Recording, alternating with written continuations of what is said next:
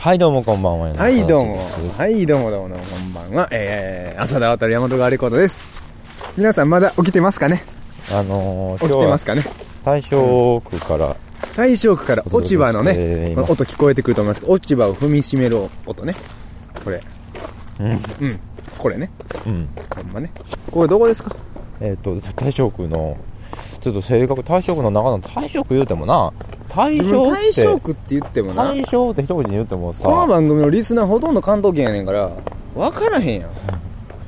それはな、調べて、あのな、それは違うねん、浅田君。それはほんまに前から僕持論があるんやけうんど、あの、麻布とか言うでしょ？言う。あの、六本木とか一緒や、一緒やな。あの、もっとなんか、浅草でもいいですけど、もう、えー青山でも、うん。表参道でもいいですけど、ん普通に言うやん、東京の人は。うんほんで、あのーなんか、それはなんか、この大阪におる僕らでもなんか知ってるような気になってるでしょ。うんうんうん。それがな、なんかこっちがそれを知ってないと、あの、こっちが間違ってるみたいな、こう気にさせるぐらい、こう、常に当たり前のように言うやん。うん。らそれが戦略やと思うなるほど。あ、だから僕らも、大正とか、うん、そうそう。弁天町とかもう、関東の人に聞いたら、どこ？みたいなのをどんどん言っていって、そうやね。あ、なんかいけてるらしいとうん。いう雰囲気を出していくと。そういうもんなんじゃないんかなと思う。なるほどね。安倍ので、安倍の、安倍のなんかもうすごいおしゃれスポットとして認識されてんちゃうの？なんか、え、何それ、あの、マスメディア的、なんか、な、こう、編集かかってる今？そろそろ。うん。あ今、編集かかってる？えどうなんやろね、おしゃれスポットっていう認識されてるんですか？安倍の。えー、西成とか日本橋なんかだいぶクリエイターの集まる街みたいな。西成とかね、日本橋がだいぶクリエイターの集まる街、あーあー、まあね、いやまあまあ、まあ、そういうまあイメージをそうねまあいろんなね、うんまあその、大阪のね、街の名前をポーンと出されても、こう、うん。そういうね、うん。一個一個のこうね、イメージをうん。どんどんどんどん伝えていくとうん。いうことで、いや、だからそれを当たり前にもうやっていったらいいんいいんちかなとゃうかな思ってと。。それが持論、与那国の。そう。じゃあ、与那国の持論に基づいて、この今現在いる大阪市大正区のこの街、うん。ちょっとなんかこう、このスケープをですね、うん。だからそれはな、うん言わんでも分かってるもんやと、向こうにプレッシャーをかけたら逆にね逆にだから、うん麻布、お説明前らら知ってるよな、麻布。そうそうそうお前ら南青山知ってるよなっていう感じで、大正って言ってみるっていう。そうそうそう。表参道歩いてて、歩いててって言っただけで、うんもうなんかそこ、なんかちょっとこじゃれた感じを想像せなあかんわけあそうやな。ルイ・ヴでしょ。ィトンのカバンを持って173号線の港通りを歩いてますみたいな。大正通りが174号線でみたいな、そういう世界やね。だからそれをね、うんもう、そう言った瞬間に、うんああ、なるほどと思ったら当たり前やと。うん。そっか、ルイ・ヴィトンのバッグ持って大正通りっていう国道沿いを歩いてるんや、女の子はと。いうことやな。まあまあまあまあ、だから、うんでね、関西で言ってもさ、うん神戸とかはちょっとな、うんもうちょっとそういうプレッシャーをうまいことかけよう、うまいことかけるやん。神戸はかけてきよる。北野とか。そうそうそう北野坂とか、ちょっとうん、言ってくる。言ってくるやろ。うん。あのー北野坂がなんぼのもんやのが、チャゲアンダースカのデビュー曲一人咲きやぞ。もう、それぐらい誘導はな、やっぱりちょっと納得かへんわ。なんか、うん。ね、だから、対象にいてるああ、以上っていうこと。うん。俺、大正、世界みたいな。うん。そういう、僕、君世界みたいな、そういう話。うん。でなるほどね。うん。言ってるんやけど、まあちょっとだけ説明するなら、はいはい。あのー、最初の中でも小切れなね、さっきもテニステニス場？うん。なんか入り口にこうアーチがかかって、こう、うんうんテニス場とか、うん。えー小切れな病院とか、うん。マンションとかうん。がある脇にうん。小汚い港湾施設があるみたいな、港湾ね。港に湾ね、うん、港湾施設があると。えーおかしな。なんかそうやよねうん昔ながらのそのなんかまあいわゆるねその湾岸地域工場地帯がある風景の真横に再開発された綺麗な建物が並んでるっていうのはこれ結構変わった景色ですよねここそうやね、はうん。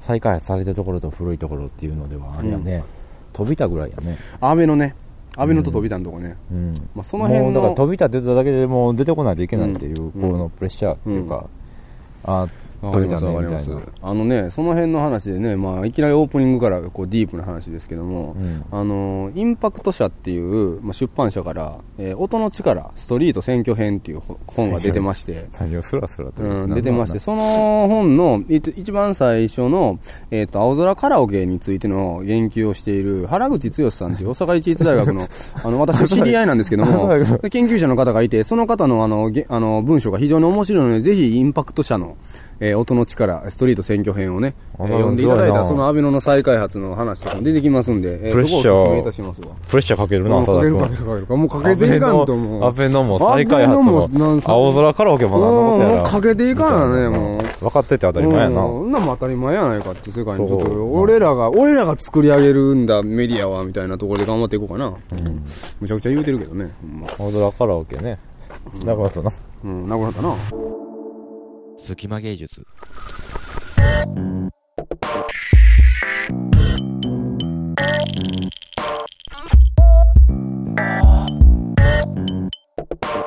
はい。えーっと、浅田君あの、あれなんです。でね、あの、うん。映像のライブをなんかしたんでしょ？そうなんですよ。何すんの映像のライブって？ですってねっていうのがな黒柳徹子っぽくてすごい聞かれてなんか妙な安心感を抱いたんですけどもああ。世の中の「ですってね」っていうので。黒柳徹子はね、なんていうか、うん。あの、いつでも心にうん。あるっていうか、あるもんね。あるし黒柳徹子が出てる、ん。なんかあの製薬会社のコマーシャルのうん。なんか明日に向かって頑張ろうみたいな歌をみんなで歌っていくなんか今やってんの？やってるんですけど、うん。その時に黒柳徹子が歌うパートが「勇気を出して明日を変えよう」っていうパートなんですけど明らかに頑張ってす声高い声を出そうとしすぎててねうん。あその頑張り具合がすごくいい、あ、そうなんや。ちょっと見たことないから、うん。でも大体東京でもそんな感じのことをしてきました。映像で。高いってこと？頑張ってるってこと？頑張ってるってことかなうん勇気を出して明日を変えようとしたっていうことかな。だから僕もやっぱりそのね東京で映像のライブしてって言われたからにやっぱ勇気を出して明日を変えようかなっていう思いをうん。持ちつつうん。あのーやってみたんですけどもやっぱなかなか簡単に明日を変えることはできないっていう結論を持ち帰って本日に至ってるっていうのがまあ現状かな8月の現状って感じですかねうんあかんやん、そしたら。いやいや。いやいや、まあ、真面目な話しますと、うん。ああの久しぶりにずっと音楽っていうか、まあ、まあ、もともとミュージ音楽が中心なんですけども、あのービデオ使ってもパフォーマンスもよくやってて、で一時期やってなかったんですけども、えっと、基本的にいつも、えーギターを使ったり環境音使ったりとかして演奏してる曲を映像も使いながら演奏するっていうスタイルでイメージフォーラムっていう東京の、まあ、実験映像ばっかり上映してる場所で、えービデオパフォーマンスを、まあ、呼んでいただいたんでしてきましたうん。うん、でなんかまあ内容はちょっとねなんか説明しづらいんですけども簡単に言ったらね3台ビデオカメラ使ってうん。時間軸と空間軸っていうのをいろいろいじってスイッチャーで切り替えるっていうことをしながら演奏するっていうことで全然簡単に言ってないけどでもそれ以上のことなかなか言われへんなまああの過去に撮ってきた映像とその日当日リアルタイムできるだけリアルタイムに近い感じであの無編集でね当日撮ってるからもちろん、カメラにも上書き上書きで東京に向かってる様子とかイメージフォーラムの会場にお客さんが入ってくる様子とか、僕の出番の1個前にやった小野めぐみさんのがやる時のなんか様子とか全部撮ったのがまたその何何分後かに流れるわけですよね、ちょっと前の過去とそして現在リアルタイムでやってる自分の映像っていうのもうん。映しながらそれをスイッチャーで切り替えてうん。あの曲を、えー作っていくというか歌っていくみたいなことをやったらまあそしたらえっと岸和田グレン隊が大正区にもやってきたっていう、えー触れ込みであの V シネで、えー竹内力がよだれを垂らしながら船に乗ってって言うてやってくるっていうシーンも出てきたっていう、まあ、そういうオチやったんですけどもあの、なんか、はい筋肉マンにさ、はいカメラのやつおったよね。おったねマリポーサーなんか何やったかな？名前忘れたね。ああの、チームにおったよね。おったおったおったおっ何やった何やったっけな？あなんかそれをすごい思い出したんやけど。うん。あのー、どういうこと？映像を、うん。じゃあ違うやんか。その映像、演奏してるんでしょ？ああ演奏しました。ギターあくまであくまで演奏してするんでビデオを使ってる時もいつも基本的には。それでその切り替えるのもするんでしょ、切り替えもしますね。うん大変というか切り替えるのは一応、まあ、僕もするけども「あの愛愛は地球を救う」で黄色い T シャツ着て電話いつも撮ってる人多いでしょ？ボランティアで。う、ん。もう雇ったんですよ。あそうなんや。スイッチャー切り替えるために。だあそうなんや。から黄色い T シャツの人が何人か僕の横に並んでるっていう状態あそうなんや、ああで何人も並んでなくてもスイッチャー1個でしょ？何個もあんの？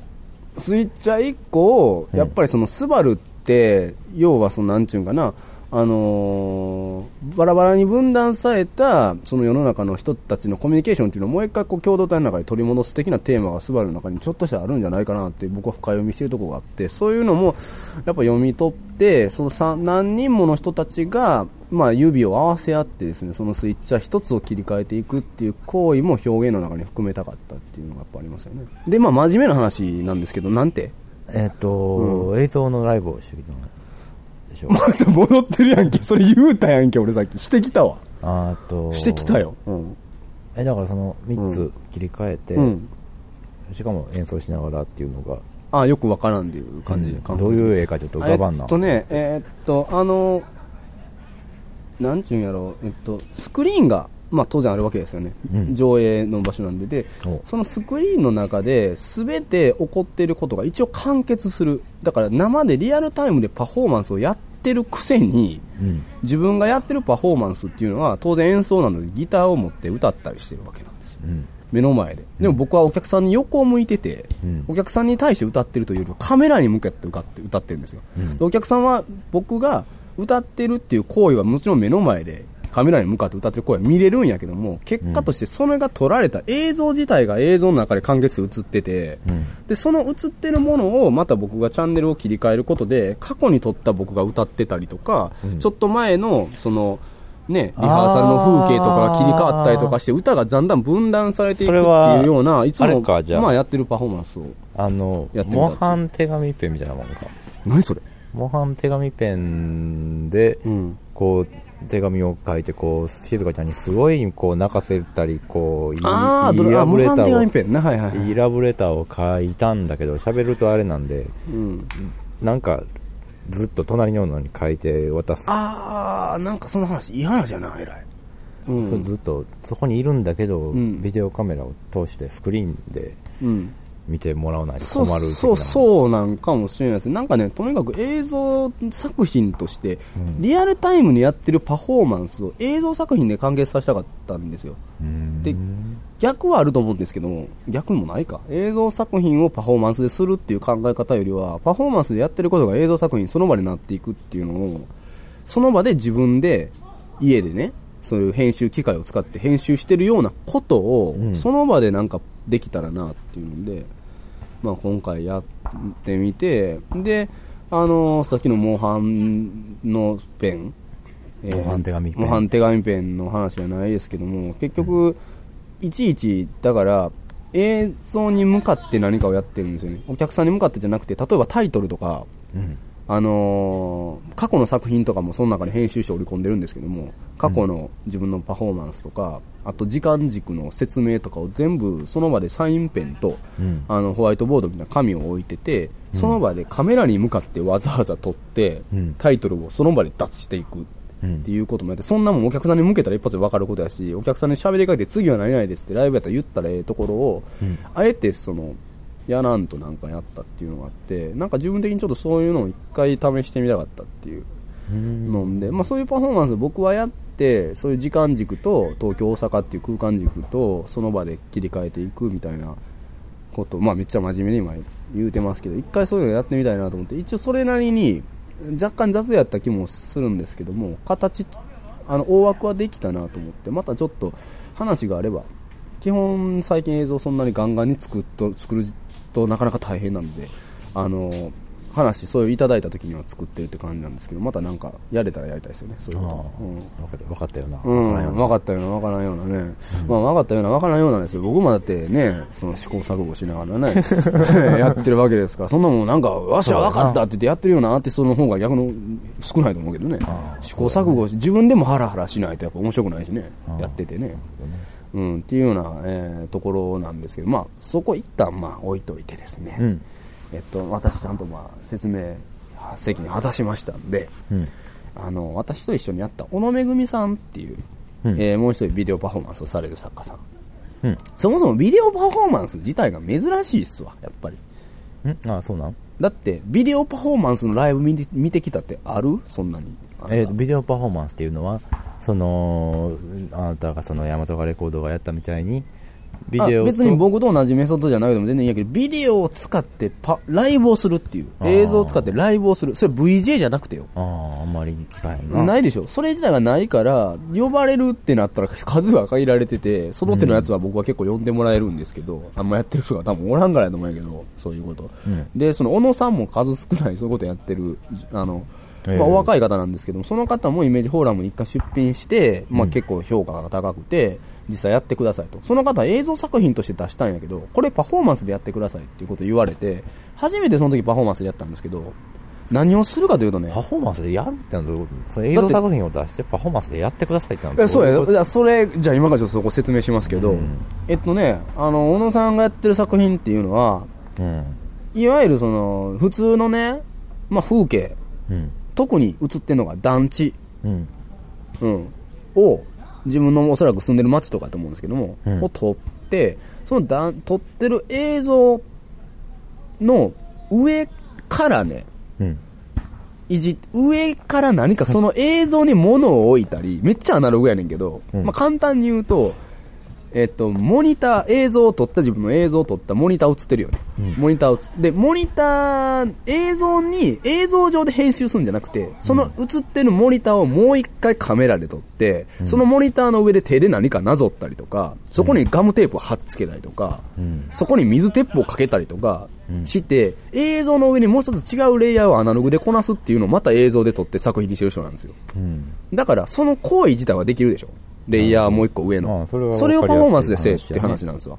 うんで、彼女がやってたのは、めっちゃ、もう僕が面白かったのは単純に、何が面白かったって、あの、Mac のね、モニターが最後水鉄砲でドロドロになって、大丈夫壊れたんじゃんっていうぐらいドロドロになったのが面白かったんですけど、もうとにかく男児の水鉄砲かけまくってた Mac に。ビシャビシャ？ビシャビシャ。ビシャビシャドロドロ、ビシャビシャ。うん。うんなんかその団地の映像っていうのに、団地が再開発で壊されていくっていう映像なんですね。うんまあ、た、あのね、そこまで全面には出してないけど、社会的な彼女の思いがあるらしくて、要は自分の親しんだ街っていうのがまた再開発で壊されていくことに対する、まあ、アンチテーゼ的なもんで、工事現場のおっちゃんとかが映ったら、その人に水鉄砲かけたりとか、うんその人のなんか、の上にシールをバーンって貼っつけたりとかしてっていうのを生でそのまま Mac のモニターをの上にいろんなことをアナログでなんか星つけたりとか、うん。あの輪っかをつけたりとか、なんかいろいろいっぱい持ってきてるんですよ折り紙とか、うん。糊とかいっぱい持ってきてて、それをくっつけてる作業をまたカメラで撮ってでっかいスクリーンに映すっていう。それはでもあれやねそこまで直接的に、うん。あのー工事現場のおっちゃんが出てきたら水鉄砲で水をかけてると、うん。うん。すごい、うん。なんかあのー笑えたりあのーもうなんやったらちょっとあのー暗いというかそういう風にもなってしまうような 笑いそうそうそうそうそう方がするね、うん。で最初は結構なんかようわからん感じやねんけど途中からもうその辺が解体していってもう露骨になんかパンクになってってもうめっちゃ水鉄砲とかかけまくったりとかしてなんかおかしなっていってマックがもうびちゃびちゃになってもうあの一応マックの上にねビニールシートみたいなのを透明のを引いてやってるからあれやねんけどもうそこも漏れてきて、うん。マックに直接色とかついてて。ああそれなかなかちょっと、結構勇気あるなこの子とか思って。ガンガンにやってて。うん。ほいでまあ小野さんのが最後にちょっと説明をしたんやけどその団地っていうものがなくなることに対する思いをみたいなことも言うてしまって、またちょっと面白いみたいな。なんかそこまで言うってことも含めてそれをやってるっていうのが逆におもろいみたいなね、うん。なんか、うん、あなんかそれはまあその場におったらねうん、面結構笑えましたよ、うん普通に。で本人も多分笑ってくれてありって思ってはるやろうから、うん。うん。なかなかなんかねそういう作家さんとまあ僕みたいなことやってる作家でっていうのの2組やったんですけども。でまあその小野さんっていう方もそんなにめちゃめちゃ精力的に活動されているというよりは今回たまたまイメージフォーラムでそういうね、うん。あの評価を得たので出てで僕も大阪の人間じゃないですか。で客とかそんなん10人ぐらいちゃうんとか思ったら結構集まってね。うん。20人は超えてイメージフォーラムの部屋って狭いんですけど、うん。割とそこは満帆になってでまあええ具合に、うん、普通にいろんな人来てくれて、うん、まあまあまあええ感じのでしたわ、うっていう感じで私の東京の、えー話はこれで、えーとりあえず一旦終わりかな。それなんか分かりやすいからいいねその人のやつは。分かりやすいっすよ映像に対して、うん。映像を加工するというか、ん。まあ分かりやすく映像に対してこう、なんかアクションするわけでしょそうそうそうそう。真面目なところで今ちょうど改めて思ったんですけどあの小野さんにしても僕にしても結局やりたいことって多分ね映像ってとにかくフィックスされてるものなんですね。あの記録されたものやからそれを生でいじることができへん。ものをいかになんか生で改良して加工を加えていくかってことを方法論は違うけどもうん、おそらくなんかやってんやろなっていうのは僕はその欲求がすごいあるから。なんか生々しくしたいんよね、うん、なんかねその映像から何かリアルタイムに漏れていく感じっていうのを作りたいというか、うんいうのはおそらく小野さんもあるんじゃないかなっていうので、ちょっとあのね彼女の意図と違うかもしれないですけどもそんなことも思いながらまたやれる機会があれば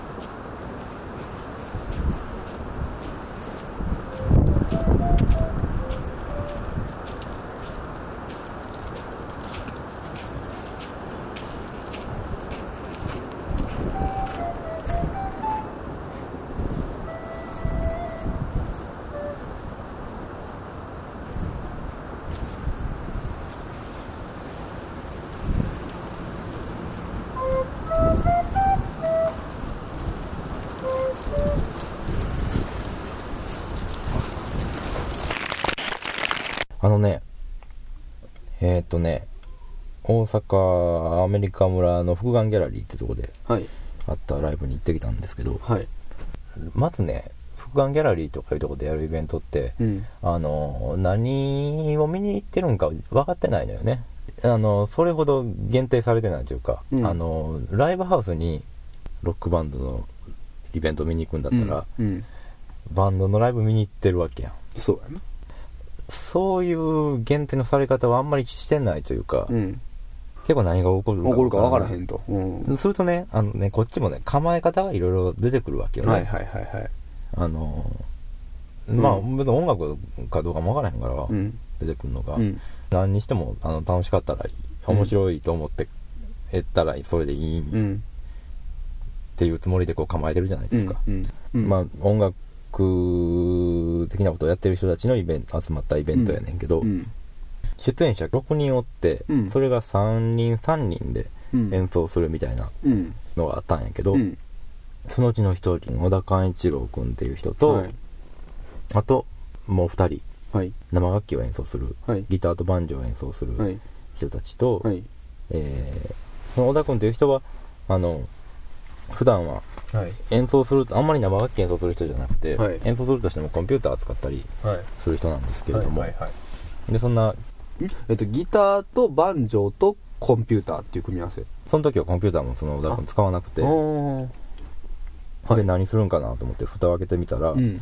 そのステージってないんやけど俯瞰ギャラリーっていうところ、うん。まあ片側まあステージ側っていうか、うん。客の向く側になってるところに2人、ギターとバンジョーの人がいて、はいはい即興セッションをしてるんですよ、はいはい。ほんでそこの逆側また別の場所に小田君陣取ってうん。扇風機を客に向けて回してるんですよほんでこれは、暑かったんちゃうの？でうん。で演奏が始まったら、うん。あのーいろんいろなんか小道具をな、うん持ってる袋がもう、林家それはなんか林家パーコみたいになってんのうん林家パーコそんな小道具持ってないであー持っしょてないか。ごめん、間違えた。あれ、あれかもな。都市空間でしょあの人はあの都市空間系やな。笑いうん、一つでしょあの人は、うん。なんか持って、あ、タク八郎かな。なんかもう忘れたけど、まあ、ええわ。そんな話は。うんこれ八郎持ってるな持ってたな。うんうん出てたもんな。うん。ほいでそっからとりあえずあのみかんを出して、うん。みかん食べてるんはるんよ長すぎたんやろね、うんライブ中やけど我慢できんかったんやろな。うんでみかんを食べてはるうんお腹と、お腹すいたんやろな。ああみかん食べてはると、うん、あ、みかん食べて、あの人扇風機かけてみかん食べてはるわと。うんうん。演奏の中でみかんを食うというパフォーマンスか、ああそうかと思ってたらその扇風機の前にそのみかんの皮をこうポンと捨てたのよねうん。それを何個かこうやっていくのよね、うん。その次にうん。コーヒーミルを取り出してきて、はい、はい。でコーヒー豆も出してきてそこに入れてうん。コーヒー引き出したんやな。引き出すんだよね、うんそれはもうガリガリガリって音になるやんか、うん。で引き終わった粉をうん。また扇風機の前に置いうん。たのようん。ほんであその時点でうん。やっとあこの人は今匂いの話をしてるんやっうん。ていうのがやっとはあ、はあはあはあはあはあ。分かって、うん。その次にうん。今度はぬるま湯が張った洗面器にうん。バブ入れてバブを弾けるシュワーっていう音ももちろんなるし、うん。で視覚的にも結構綺麗なのよね洗あの洗面器のうん。とこにバブが泡出てきて、ちっちゃい破片になったらこううん浮いてきて、うん。それがいくつにも分かれてっていうのが割と綺麗でうん。見れるしそれもすごい強烈な匂いするから、うん。それもまた扇風機の前に置いて、うん。それその強烈な匂いでうん。充満してっていうパフォーマンスやってへえ。なんか、面白いですね。うん、うん。でいやいやいやいや、そ僕、れその、そういうの、それはちょっと初めて聞きましたね、そういう話は。うんそれがね、うん。何が面白かったって、うん。まず面白かったのは、うん。匂いかと思って、その演奏に対して匂いとかで、その空間を全体をうん。作るかと思って、うんそれはすごいなと思ってんけど、うん。それよりもっと面白いなと思ったのが、何にしてもいいコーヒーの例にしてもいいんやけど、コーヒーをこう弾く時ってやっぱこう音が鳴るのよね、はいはいはいコーヒー弾くなりの音がうん。鳴るし、それがすごい当たり前のことでうん。そういう普段の生活の中にある音うん。とか、えーみかんを食べる音とかでも、普段の生活の中にある音をうん。聞くみたいな気持ちというか、うーん、普通にあるんやけど、うん。うん。それを何て言って説明したらいいんかと思ってたところを、行為に音とか匂いであるとか、例えばその、その時は、その、押されてたのは匂いやから、うん。であるとかいうのがす不可分だっていうのがすごくはいはいはいはい。なるほどね。スパッとこう提示された感じがしてうん。すごい気持ちよかったんうんうんうんですよ、なんかその話聞いてて結局僕はそれ全体含めて、うんやっぱりその音と匂いが不可分であるならばなおさらやっぱり匂いも含めて演奏やったんやろうなっていう気はすごいかえってあくまでなんかそのギターと、まあ、バンジョーとそして飛び道具ではあるかもしらんけども演奏の枠組みの中にその行為をこう捉えたかったのかなとかいうふうにちょっと勝手に僕は見てないから分からんけど今話米子さんの話を聞いて思ったんやけど。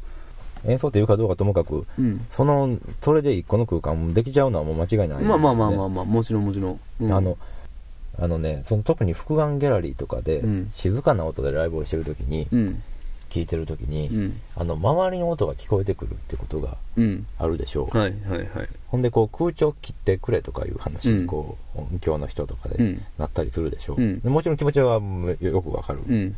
自分の出してる音だけ純粋に伝えたいっていううん。風になって、周りの音切りたいっていう気持ちはよくわかる、うん。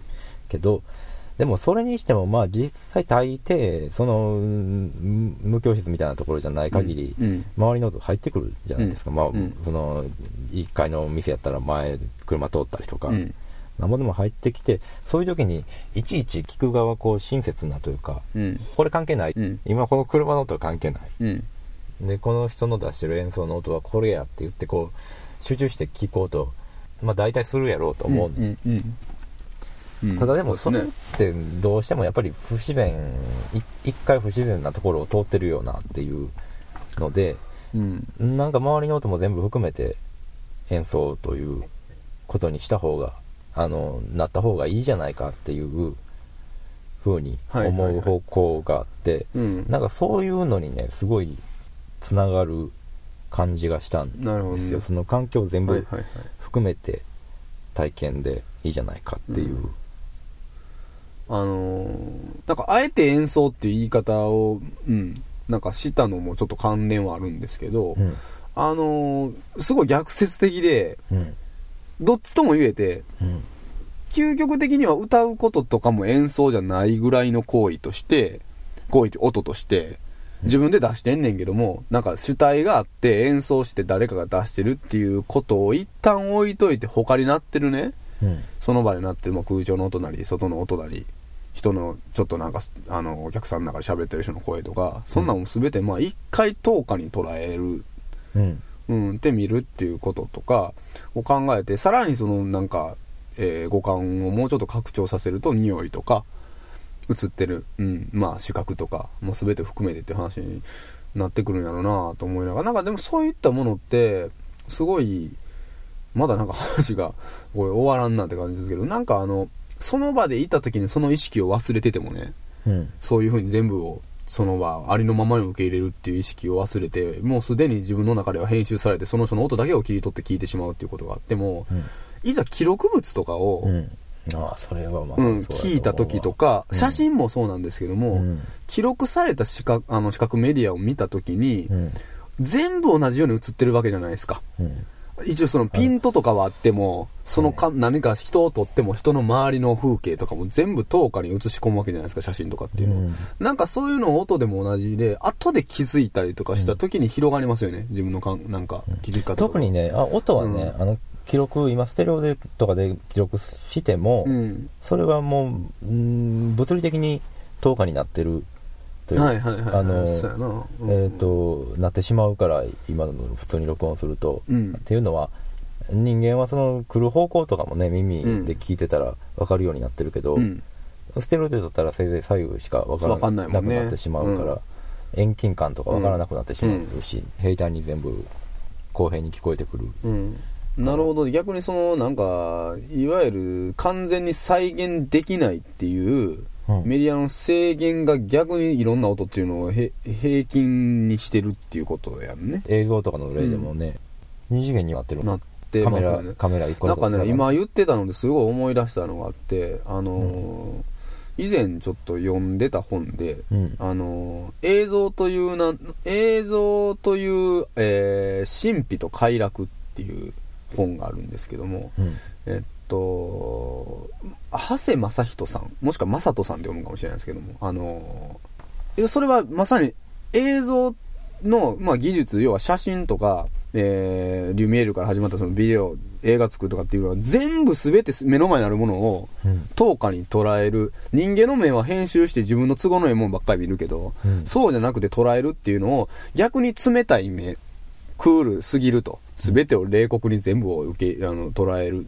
ってしまって人間味がないと捉えるかそうと真逆に全てをありのままにその辺の草木からゴミから人間の本来被写体という中心になるような人間とかも全て10日に捉えるもう仏のような慈悲の心も備えたメディアであるっていうような言い方をしててどっちとも捉えれるって話やねんけど、うん。かた、片やクールやけど、片やめちゃめちゃ慈悲深いやないかみたいなことを書いてる本で、めっちゃ面白いかったんで、うん。なんかそれを急に今思い出して、まあ音でもそのさっきのね、ステレオの話とかで同じこと言えんねやろな、その時初めて聞いて気づくもんがあるっていう記録物を。っていうのを思って、なんかでも、まあ話戻るとそこをまたほいで、ね、あのー小田さんのパフォーマンスとかっていうのは、まあ、うんいやまあそんだけ自然に、まあそ、そういう話がいろいろそれてたけど、そういうのをそんだけなんか自然に単に見て、やっぱりその気づかされたわけですよ。面白いなと思って。あもうもちろん俺がそういうことを考えてるからっていうのもあるんやけど、うんまあ何かしら一個ね、その、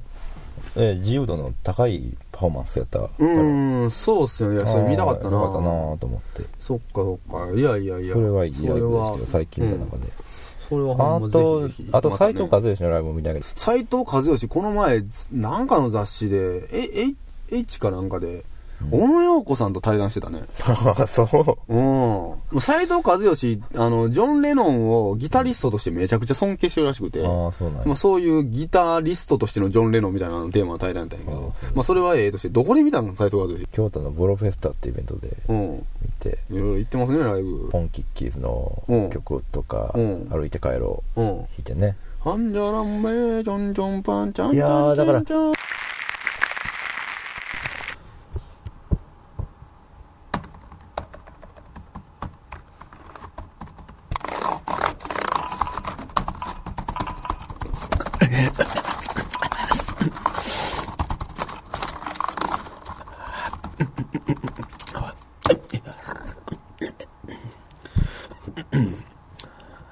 あえー皆さん、えーこんにちは、えーどうも。大和川レコード浅田渉でございます、えーお待たせいたしました。いやいやいやいや。今ねたったこのね20秒ぐらいのね間にね170個のキーワードを検索したんですよ。僕今すごい早かったでしょ。あいや早送りじゃないんですよ。早送りじゃないです。今ねほんと一瞬で検索したんですけどもね。えその中で今日特にねこういうのをお伝えしたいっていうのをちょっと見つかりましたんでね、えーお伝えしていきたいと思いますけども何のコーナーやって話なんですけどもこのコーナーはですねえーロストジェネレーションえー僕らの名作バイブルというコーナーでして、隙間芸術、えーずっとやってますけども、えー結構もうこのコーナーだけが聞きたいとか、このコーナーがあるから隙間芸術聞いてますみたいなね、もうこのコーナーのファンっていうのも結構おられると思うんですよね。えーあの、もう、かれこれ8回目ぐらいなんですかね、これ。えー一応10回までの連載企画ということで、私がやってるんですけども。えーロストジェネレーション、僕らの名作バイブル。えーこのコーナーはですね、ロストジェネレーション、えーまあ、あのーちょうど今年のね、えー年始めに、あの、朝日新聞でロストジェネレーションというね、まあ、あの、連載がありましたけども、えーまあ、現在25歳から35歳ぐらいまでのね、世代っていうのはですね、いわゆるその失われた10年っていう世代の中でですね、就職活動、えーを行った、えー世代ですよね。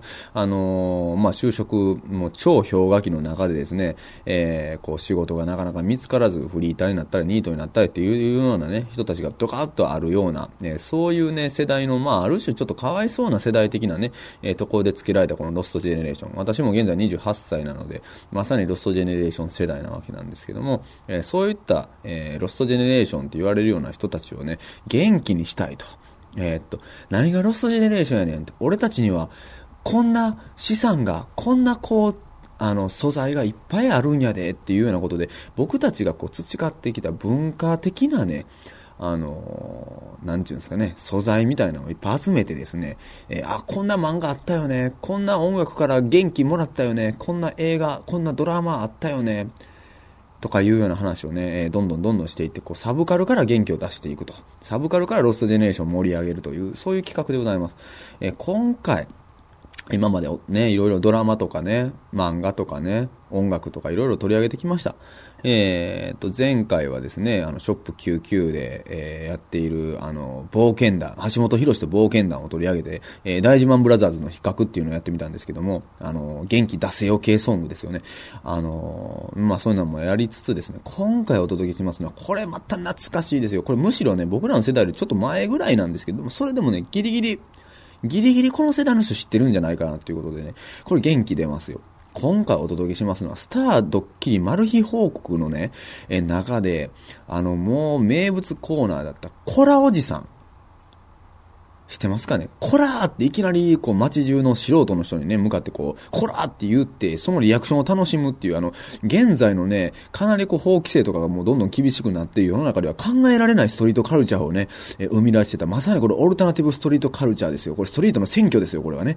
あの、っていうのを行ってた、このコラおじさんについて、ちょっといろいろね、えー考えてみたいと思うんですけども、もう残念ながら、ウィキペディアにも上がってなかったんで、いろいろ調べてたらね、あの、YouTube でコラおじさん特集がありましてね、えー、ぜひこれをちょっと隙間芸術のサイトにリンク貼っときますので、ぜひこれをまず見てみいただきたいですね。あのーいきなりね、要は街中で全然もう、テレビとかと関係ない、まあ、完全な素人さんで、いきなり、コラーっていきなり怒って、みんなびっくりするわけですよ。うわーってなったり、えーってなったり、なんで俺怒られてんの？みたいになるんやけど、その、そのリアクションを楽しむ、素人リアクションを楽しむっていう、まあ、典型的な、あのね、バラエティのあり方なんですけど、最近こういうの減りましたよね。ああるんやろうけど、過激じゃなくなっていたっていうか、昔はね、こういうなんかこう、街に出て、リアクションを楽しむっていうようなやつで、も結構強烈ないっぱいあってですね、もうコラおじさんも大概なんですけど、これいきなりめっちゃ大きい声で耳元でコラって叫んでるから、多分これ、ムカつく人にはめっちゃムカつくと思うんですよね。これね、もうそれでもしおじいちゃんとかにやってショック死とかしたり、めっちゃびっくりすると思うんで、とかあと、耳痛なったりとかしたら、これまた裁判沙汰だなとかなって、もううるさいじゃないですか、今いちいちもうす、世の中そうクレーマー状態になってますんで、なかなかこんな企画今もうできひんと思うんですけども、えーこの絵とか、あとあの、昔志村けんの大丈夫だって番組ありましたけども、あの番組でね、ものすごい大きいね、あの、運動会とかで使うでっかい大玉あるでしょ。あの玉が坂道から転がってきて、みんなで逃げるみたいなね、企画があってね、あんなん今じゃ考えられないですよね。あれでリアクション楽しんで笑ってるっていうのすごい結構昔はやっぱバラエティめちゃくちゃやってたんやなと思いますわ、ほんとね。あの、さあの、ちょうど1年ぐらい前にね、元気が出るテレビの DVD、あ、もっと前か、もう2、3年前なんですかね。DVD が発売されてね、私もそれ見ましたけども、今じゃありえない。まさにあのね、えー、なんですか、日テレの土屋さんとか、あのプロデューサーとか作ってきたあの文化独特の、結構むちゃくちゃやってしまうバラエティっていうのが、ちょっとやっぱりだいぶ最近こう、なんていうんですかね、あの、素人いじってむちゃくちゃするっていうのがなくなってきましたよね。あの、そういったところからですね、僕らもなんかこう、素人いじりの、えーところで、なんかいろいろ元気をもらってきた気がするんでね、今回このコラおじさんっていうのをちょっと紹介させていただいたわけなんですけどもね、あの、まあ、今回あんまもうぐじぐじぐじぐじ喋るよりもね、映像があるんで、もう YouTube 見てもらって、うわ、懐かしい、コラおじさん懐かしい、いやーって思っていただけたらね、いいいと思いますんで、え今回、えこのロストジェネレーション僕らの名作バイブルでは、えスタードッキリマル秘報告の、えコラおじさんを、えーご紹介いたしました。えそれではまた、えもうあと1回か2回ぐらいで、えこのコーナー終わります。もうネタも尽きてきました。え僕の全盛期はですね、大江千里と浜ちゃんとですね、ダウンタウンの田中美佐子が出てたあの10年愛をこう語り、語ってた全第3回目ぐらい前のね、放送の時がこうこのノリノリやったんですけども、だいぶちょっと落ち着いてきましてですね、終焉に向かっている、えーそんな感じでございます。ロストジェネレーション、僕らの名作バイブル、また来週もお楽しみにしてください。あの、浅田君最近ね、はい。気にかかることがあって、はい。教えてほしいんやけど、はい。あのー最近、んギャルが多くない、絶対数が。うーん。あんまりなんかね、日頃道歩いててそんな感じなんですけど、うん。なんかね、うん。祭りに夏天神祭りに行って、うんその時はどこにそんなにギャルいっぱいおってんっていうぐらいほとんどギャルやったんですよ、うーん。で男もなんかもうギャルの彼氏のもうなんかギャルオくんみたいな子らばっかりやってギャルオコンっていうとまたちょっと違うんじゃないあれ？のわからんけど。まあでもそうそう、うんそうそうだそういうんそういう感じがする。あれはなんで？なんでみんな同じような格好してるかってことですか？うん。えー、そうそう。あのね、うん僕もその祭りとか行ってそういうの見るのと、他に、うんあの、あれなんですよ。たまたまちょっと、えー女子中学生にね、うん。あの、話を聞く機会があって、うん。俺それ喋ってると、うん。芸能人誰好きかみたいな話をした時に、うん。あの、倖田來未が好きやと。こうだしんな。倖田來未が好きやと。うん。え浜崎あゆみが好きやと、うん。浜崎あゆみってお前もう何年やっとんねんめっちゃ長いよね。話やんか。そうやな、うん、なあ浜崎ってフライングキッズの時から頑張ってたよね サプライズキッズ最近なんか再結成したみたいな。ああまあまあまあまあまあまあ、まあ、もうやめようこういうの。こういうのやめよう。もうこうかぶせてかぶせていくのやめていこう言いたいんやけど。あのそうやね。浜崎あ相変わらず人気やしもう倖田來未みんな好きっていうのはまあよう聞く話やと思うんやけど。うん。うーんとなんかちょっと一つ深読みかもしれないけど思うのは、うん。まあ、例えばその中学生に聞いたんですよね。たまたま聞く気があったんですよね。でそのグループおおるわけじゃないですか。中学生とかって。僕らの時やってクラスで何グループか分かれるでしょ勝手に友達仲良しグループみたいなのって、うん。あのそういうので例えばそのクラスの中心になってるようなコーラっていうのがまあギャル化していくと。うん。でギャル化していって浜崎あゆみ倖田來未好きや可愛いなって言ってこう盛り上がってる状況で果たしてほんまに自分が仮にやで浜崎あゆみとか倖田來未が好きじゃなくてうん。私は実はあのー名前と忘れしたかな。何？京都で。うん。どんな京都。ギターうギタレで弾いて京都で歌いはるメガネのあ辻彩のね。あうん、とかね、なんかか好きとかいうのが、周りになんかおったとしても、うん。言えるのかっていう問題がある気がするんですよ。ああわかりますなんとなくああそれまあ言うまあそれ言えるのかというか、あの、だからどうしても同調してしまって、あとまあ主体性がなかったら、おのずと私もギャルになろうという。やっぱそうなっていくんちゃうかなって思うんです。見習えで。単純になっていってるっていうようなこともあんのかなっていう気はします。だから、ほんまにギャルファッションがうん好きで、うんギャルをやってるコーラっていうのはもちろん一定数おって、うん。ほんまに倖田來未可愛いと思ってて、うん。おって、同時に大してそこまで思ってないけど、ギャルファッションすんのがまあ当たり前やし、みんなやってるしっていう連中も、またその周りに一定数ドカッとおって、結構それがドカッとおって、うん。その塊がやっぱ多いんやと思うんですわ。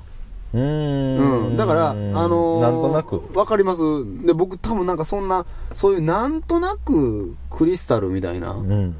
クリスタルナンクリリみたいな、うん、うん。人がおるんちゃうかなって。うーんなるほどね。うん。う。んなんか、みんな同じようなコーラが友達としてやっぱり固まってるイメージっていうのがあって、うん。絶対そういう彼氏をつる作るし、絶対そういう彼女を作るし、逆にそういう彼女なかった子は彼氏のためにそういう女の子になったりするし、そこまでややこしい話なそんなそれはじゃああれやん。増殖してしまうやん。その理論でいくともう。あ増殖するするしてしまうやん。どんどんでもしてるんやって、だから。どんどん収穫定蔵みたいなことになって、もう。で、ほいで、こう、まあ、あとそのまま、マスメディア的なこと言ったら、要は、倖田來未っていうような、まあ、ある種その記号的な人がやな、うん。ドーンと出て情報が流れてやな、うん。どんどん増殖していってるわけですよ、やっぱり。うん。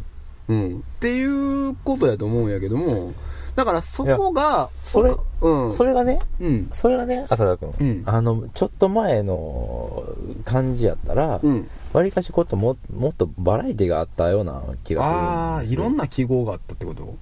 まあうん、うんもっとねこうばらけて、うん。ばらけていたと思うんですけど、うん。それがちょっとね数が多すぎんじゃないかと。ちぎっては投げちぎっては投げなるほど、ね。してもまだギャル？ああ、もうなんかあの、あれですよね。なんかあの、金太郎飴みたいな感じってこと？ねもう、切っても切ってもギャル、ギャル、ギャル。もう何回、何世代またでも最近、浜崎あゆみと幸田組も、年結構離れてると思うけど、なんかね、ちょっと一個聞いたのはね、まあ僕ら言っても大阪におるから、言うてもまあ、東京ほどじゃないにしても都心部におる人間やけども、あの、地方に行けば行くほど、うん売ってるファッションがギャル服しかないっていう話はどうもあるらしいんですよ。あの、そこまで言うと言い過ぎやけどもうん、つまり、普通に服を買うとギャルになる。うん地方に行けば行くほどスカート短くてルーズソック率ソックス率高いでしょ。それはそうやね、うん。で、結局そういうことなんですよ。ちょっと情報が遅れてるって、あの、間違った情報流れてるっていうのもあるかもしれんけど、明らかにその傾向はある。地方の方が。あギャルも僕はなんかあの、比率としては多い気がします。話ちょっとそれそうやけども、うんなんちゅうかみんなもうギャルを肯定するわけじゃないけども、めちゃくちゃダサい子っていうのがいなくなりましたよね。今の子らって、僕らの時よりもはるかに平均値が上がってる気がするんですよ、服装の。うん。で、なんかそれはなんとなく原因は分かってて、要は売ってるもんの平均値が上がってるんですよ。その子らのなんかリテラシーが上がってるというよりは、単に市場に流れてるのがそれなりの服装なんですよ。うんだから、それを買ってりゃ平均値超えれるというか、平均値は保てるみたいになってて、多分ユニクロとか出てきたのがでかいと思うんやけど、うん。なんかジャスコ、あー、その服ジャスコでこうだみたいな、なんかネタがなんかもう言えんくなった。わかった。わかった。何絶対こうや。あのね、そうそう、それそれ、多分ね、うんだからね、あの、みんな、あれでしょ、浅田くんもあんまりその、前からそう言ってるでしょ、うんその、みんな、えっ、と、可愛い、あの、不細工な子がいなくなったみたいな。いなくなったと思いますよ、昔ほど。でそれはどういうことかって言ったら、うん化粧が上手くなったってことでしょまあ、まあ、そうなんかもね、うん。で、化粧をしてうん。いける系統、うん。つまりその、なんていうかな、こう、お嬢さん、例えばこう、清楚なお嬢さん的なファッションっていうのは、化粧したらできないわけよ。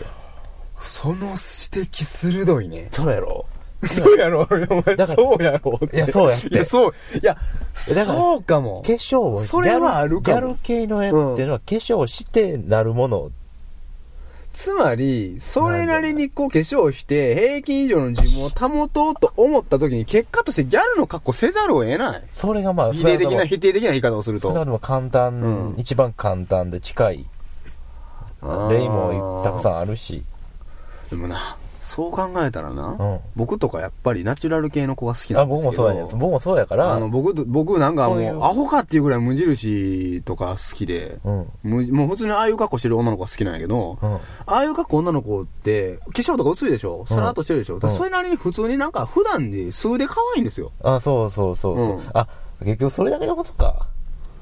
だから、そういうのが自分で似合うと思ったらそういう方向に行く。いや、まあそれだけじゃないかもしらんけど、柳君のやつは一理あるね。ああ、そう、そう、そうか。それだけね。うん。で、なんかそうなんかもしらん。ちょうどなんか平均値を超える防御をするためにギャルファッションっていうのが一番適してるんやと思いますわ。ああ、なるほど。うんそれで、ああ、貞子の言ったことも含めて、それで、全体的にギャルが増えとると。いや、だからね、いろんなファッションのその、なんちゅうか工夫っていうのが自然淘汰されてきてギャルファッションが残ってんやと思いますよ。ああ。だから知恵の集約なんやと思いますよ、それ今も。そういうのに、そういう意味で捉えればね。ああ、なるほどね。うんなるほど。だって、倖田來未可愛い？小田組は可愛くないな。っていうことを考えて、あれが可愛いっていうことは、多分いろんな意味で全ての技術を使いこなしてるんですよ、彼女は。だからすごいカリスマなんだと思いますよ。彼女がね、元々の素材がめっちゃ可愛い子やったらきっと人気出てなかったと思うんですよ。ああ。いや、裏を返せばそういうことやと思いますよあ。やっぱそう、あ、そうか、そうか。うんわ、かった。じゃあ、あの、他に可愛い子いるじゃないですか、僕らが、はいはいはいはいテレビに出てていや、もう、可愛い子。倖田來未より明らかにこの頃が可愛いって言うよりも、みんなクーちゃんクーちゃん言うてるわけやからね。その子ら差し置いてても。それがなんでやねんっていうのが気になってたんやけど、うん普通にもう顔が可愛くて可愛い子は、なんていうか、もう憧れても仕方がない。当たり前なんやと思う。まあ、それは可愛い子やもん。か、ええやん、可愛い子で。やけど。だだから自分がこう憧れるって、うんそっちに行く対象としてはんできないんや。僕らやったら誰、男の子やったら誰？なんやろ例えばまあ木村拓哉みたいな、うん木村拓哉がどうなんかわからんけどうん、ジー、パンに T シャツでかもね。うん。かっこいいみたいなところを目指しても、うん。それもしゃあない。キムタクやからやもんっていう話になって。そうやね。まあ、キムタクはさ、人気あるけど、うんで、女の子の場合はそういう意味で言ったら、なんかそのね、うん要は、すごいスペシャリストとしての久保田久美っていうところの一つ、なんかこう、観点としてあるんじゃないかなっていう、ちょっと思いますよね。あそっか、うん。なるほど。でおばあちゃんがちょっと美白鈴木園子みたいなところにこう、あの、向かうみたいな。ああ、なんかあるかもしれないね、そういうのも。うん。あの、すごい極端な例やけども、要は、近づけない何かっていうものじゃなくて、近づけそうな、えっと、人がよりすごいところに行ってしまったっていうで、前例を見てしまって、うんある種のカリスマになって、競争になってしまって、っていう、その魅力っていうのがみんな分かってんやと思いますよ、倖田來未好きな人っていうのは。そうか、うんなるほどね。だから僕は、うん。ここは、あえてこう、苦言というか、倖田來未好きって言ってる子はみんな可愛くないんやと思いますわ。元は。化粧して可愛くなってる子はおるかもしれないけど、めっちゃ美人の子は倖田來未好きって言ってない気がする。ああ非常って言ったね。うん。まあそれちょっと僕ちょっとどう言われへんけど。はい、えー、楽曲紹介のコーナーです。え今回お届けしますのは、えー関西を中心に活動している、えー歌物ユニット、えー、さんましめ鯖。また変わった名前なんですけどもね、えー、さんましめ鯖の、えー楽曲を紹介させていただきたいと思います。えこのさんましめ鯖さん、えー大阪の、まあ、ハードレインとか、あと、そうですね、兵庫県の、えー三宮のヘルバラウンジさんなどで、え中心に活動されている、え3人組のユニットです。え男性の方、えギターの方と、えですね、男性のギターの方と、あと女性の、えボーカル兼縦笛を吹かれる方で。そして、えパーカッションですね、えー鉄筋とか、えーちっちゃい太鼓とか担当されている女性の方と、えーこの3人ユニットなんですけど非常になんかこうビジュアルも、えー良くてですね。なんかあのいい感じでですね。でなおかつこのバンド名からはなかなか想像できないようなですね。で若干ちょっと陰鬱な感じなんだけども非常になんかこう透明感のある、え楽曲を、えたくさん作られている、え非常に、えあの聞き応えのあるポップスの、えユニットです、えということで、えこの「さんましめさまの」えいただいてます CDR の、え5曲入りの、えアルバムの中から「え旅人の歌」を、えー今回はお届けします、えーぜひ聴いてください。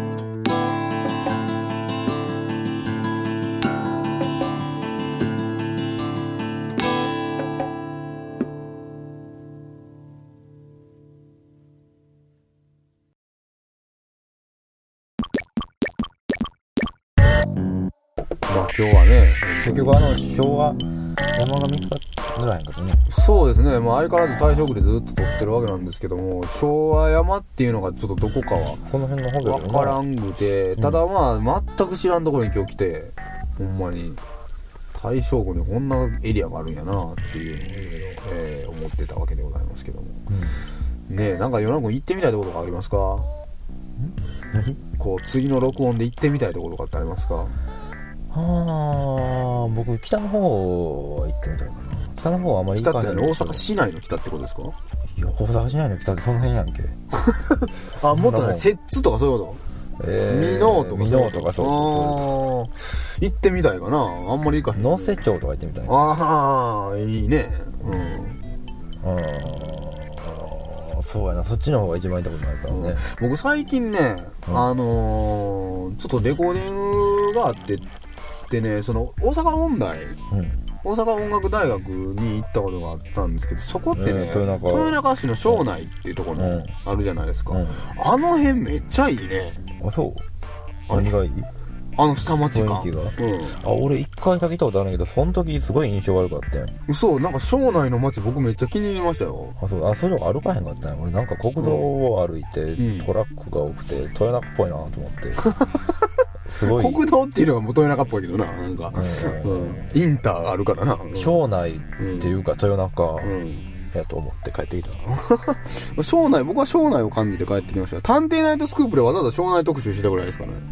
庄内の人たちはみんな優しいみたいなんで狭間寛平がそれ実証していくみたいな、え無茶を無茶難題を庄内の人にこう言うていって、うん。今からお風呂入れてもらっていいですかとかってお風呂入りに行くとかねその人やってたぐらい。いや庄内ええ感じの人情味あふれる街でしたよ。えああそう。なんかそうあそこええなとか勝手に思って庄内でレコーディングもねレコーディングっていうか隙間取んのもありかなとかうん思いながらうん。次の候補地を考えて、えー、っていうところですけども。